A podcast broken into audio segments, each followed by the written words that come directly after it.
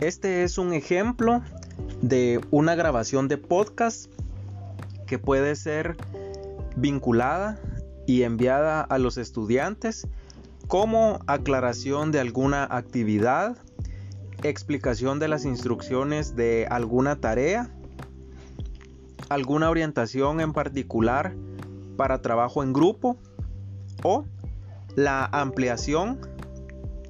de dudas o algún tipo de comentario que quedó para discutir en clase y que puede ser ampliado por medio de estas grabaciones. Las grabaciones tienen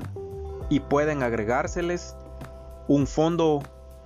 para que se escuchen más dinámicas.